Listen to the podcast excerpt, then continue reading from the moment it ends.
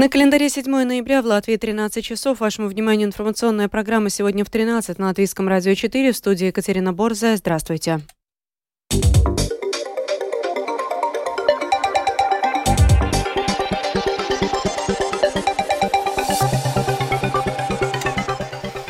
В этом выпуске исполняется месяц с момента нападения террористической группировки «Хамас» на Израиль. Ассоциация финансовой отрасли обсудила планы правительства по поддержке заемщиков. Центр Дардедзе с партнерами запустил кампанию «Читайте между строк». Теперь подробнее об этих и других событиях.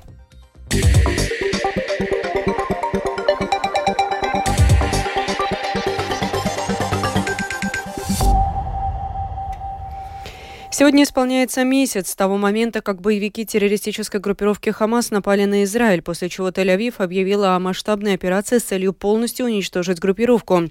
После объявления операции против «Хамас» начались массированные бомбардировки сектора Газа. Боевые действия продолжаются пятую неделю и с каждым днем становятся все более интенсивными. При этом с ростом числа гражданских жертв израильских бомбардировок и боевых действий в Газе растет и число призывов к прекращению огня. Тему продолжит Рустам Шукуров.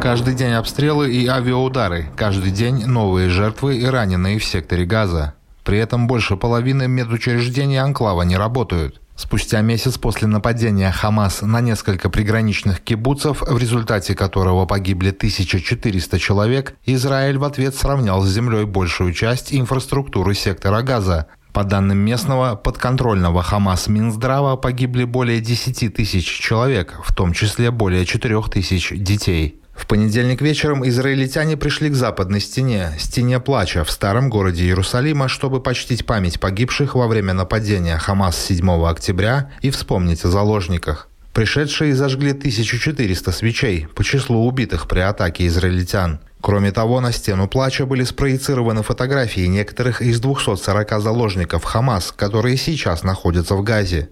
Между тем, генеральный секретарь ООН Антонио Гутерриш вновь обратился с настоятельным призывом к гуманитарному прекращению огня в секторе Газа. Газа превращается в кладбище для детей. Ежедневно сотни девочек и мальчиков погибают или получают ранения. По имеющимся данным, за четыре недели было убито больше журналистов, чем в любом конфликте за последние три десятилетия. Убито больше сотрудников ООН, занимающихся оказанием помощи, чем за любой сопоставимый период в истории истории нашей организации.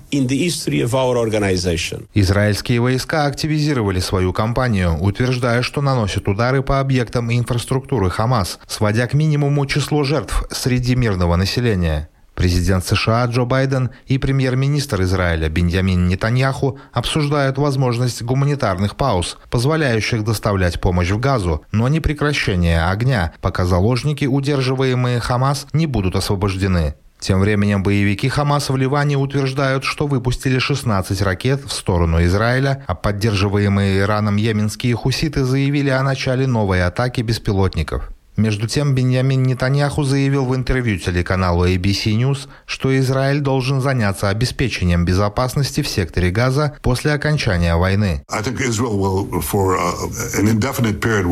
Я думаю, что Израиль в течение неопределенного периода будет нести общую ответственность за безопасность, потому что мы видели, что происходит, когда мы этого не делаем. Когда мы не несем ответственность за безопасность, все, что мы имеем, это всплеск террора Хамас в масштабах, которые мы и представить себе не могли. Нетаньяху также еще раз отверг идею прекращения огня в анклаве до тех пор, пока не будут освобождены все заложники, захваченные Хамас. При этом премьер Израиля отметил, что террористическая группировка Хезболла и власти Ирана понимают, что в случае более масштабного их вовлечения в конфликт, ответ Израиля будет очень серьезным. Рустам Шукуров, служба новостей Латвийского радио. Между тем, в 11 часов по местному времени жители Израиля минутой молчания почтили память погибших в результате нападения Хамас, которое произошло ровно месяц назад. Эту акцию организовали родственники погибших. Они призвали людей надевать черные футболки, а после минуты молчания петь национальный гимн. Поминальная церемония также проходит в школах и университетах. Израильские власти сообщили, что во вторник около 600 иностранцев должны эвакуироваться в Египет из сектора Газа через контрольно-пропускной пункт Рафах. В списке людей, которым предстоит перейти в Египет, два гражданина Великобритании, а также граждане Украины, Молдова, Германии, Румынии, Франции, Канады и Филиппин.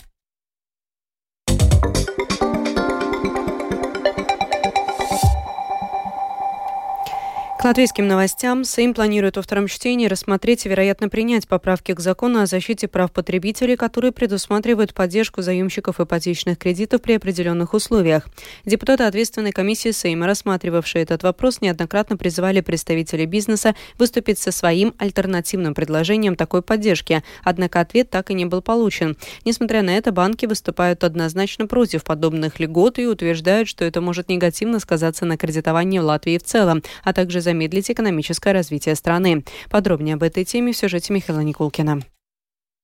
Свое мнение о том, как на жителей страны и экономическое развитие Латвии повлияют поправки к закону о защите прав потребителей, целью которых является защита заемщиков ипотечных кредитов, сегодня высказали представители Ассоциации финансовой отрасли. О том, как возможное регулирование ставок по кредитам может сказаться на тех людях, которые собираются брать займы в будущем, Латвийскому радио 4 рассказал председатель правления банка Светбанк Лаурис Менцис. При ситуации, когда банки выдают э, кредиты на 20-30 лет, и что это значит? Это долгосрочные отношения между банком и клиентом, да, договорные, вдруг со стороны приходит какая-то регуляция, которая принципе, ну, меняет условия этого договора, да, и как при такой ситуации, при таких рисках тогда делать новые, выдавать новые кредиты на 20-30 лет, всегда думая, что есть такой прецедент, что эти условия, может быть, как бы, ну, изменены кем-то со стороны, да. Ну, конечно, это не в интересах э, заемщиков, я думаю.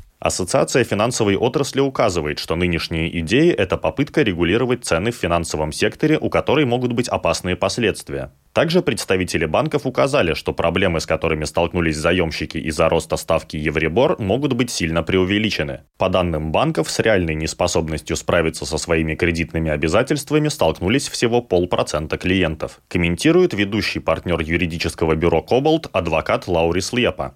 Э, э, В первую очередь, законодатель хочет подарить то, что некоторые, возможно, и не хотят получить, то есть предоставить скидки и тем, кому они не нужны, и, во-вторых, тем, кто их не заслужил, согласно экономической оценке.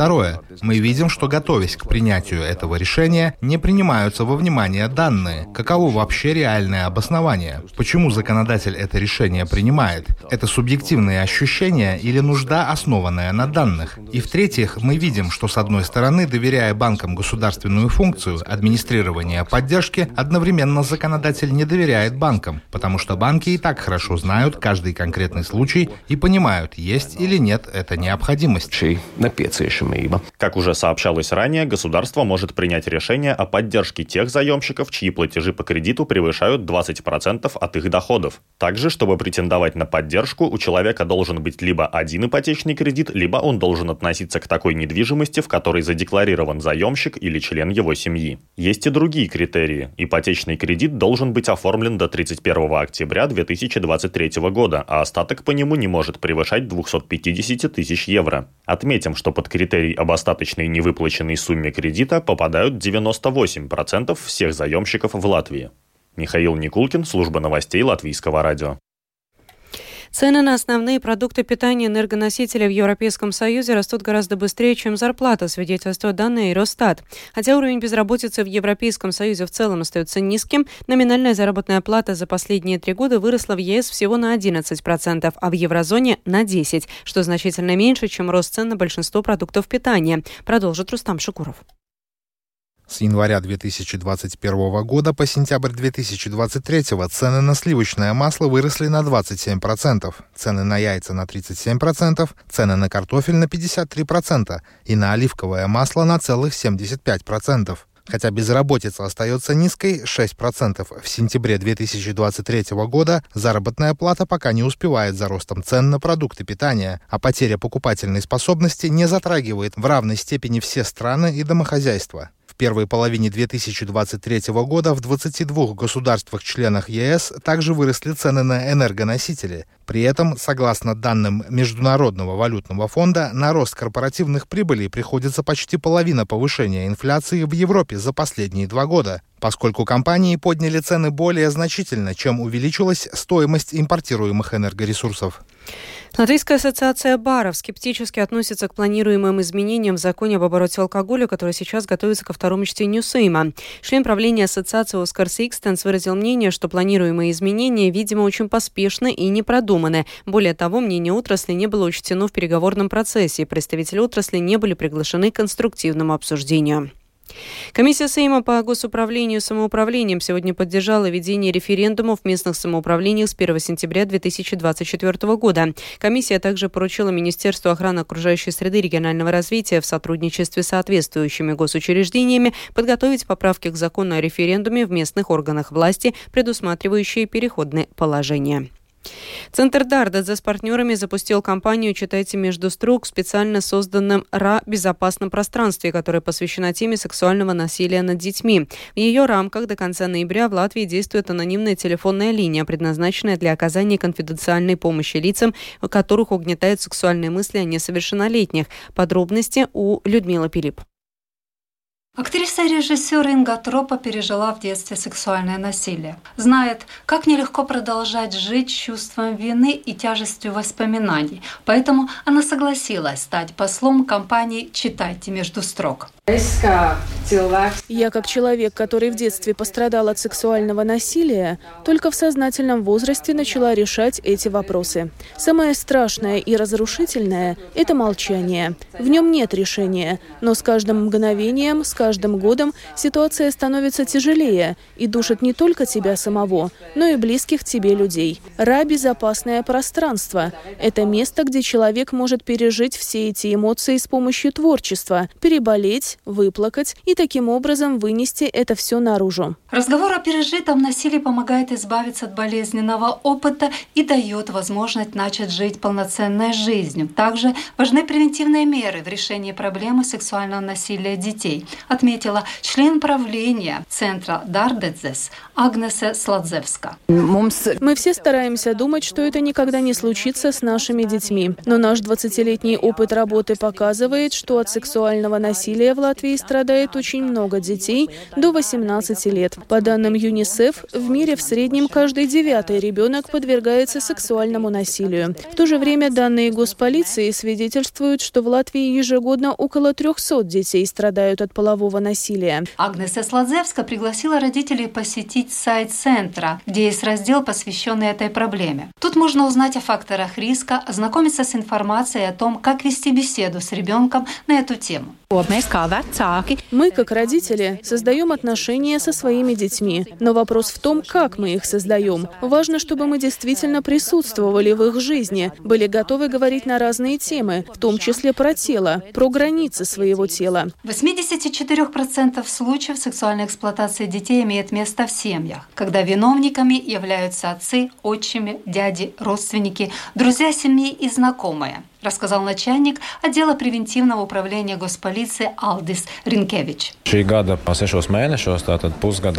За первые шесть месяцев текущего года жертвами сексуальных преступлений стали 184 ребенка, причем в большинстве случаев ребенок ранее знал преступника. Это только те случаи, о которых мы знаем. Часто виновниками сексуального насилия были члены семьи и родственники, поэтому дети предпочитали молчать. Ра «Безопасное пространство» находится в Риге, на улице Бривы, Бас 40. Авторы идеи Детей приглашают с помощью рисунков и текстов на стенах комнаты высказать свои эмоции по теме акции. Тут можно также поделиться идеями по защите детей. Также в Латвии до конца ноября будет действовать новый пилотный проект «Анонимная телефонная линия, предназначенная для оказания конфиденциальной помощи лицам, которых угнетают сексуальные мысли и желания по отношению к несовершеннолетним», отметил председатель общества «Скалбес» Райво Вилсонс. Мы должны на это смотреть не как на телефон доверия, а на телефон помощи. Что, понимаете, телефон о том, чтобы предотвратить сексуальное преступление против детей. Именно поэтому это телефон о предотвращении преступлений через э, консультативную помощь именно тем, которые звонят. Телефон доступен 24 э, часа в сутки. В ноябре этого года. И, соответственно, позвонить телефон можно по номеру 28 03 00 30. Между тем, для детей и подростков, подвергшихся сексуальному насилию, доступна также горячая линия Государственной инспекции по защите прав детей 116111. Людмила Пилип, Латвийское радио 4.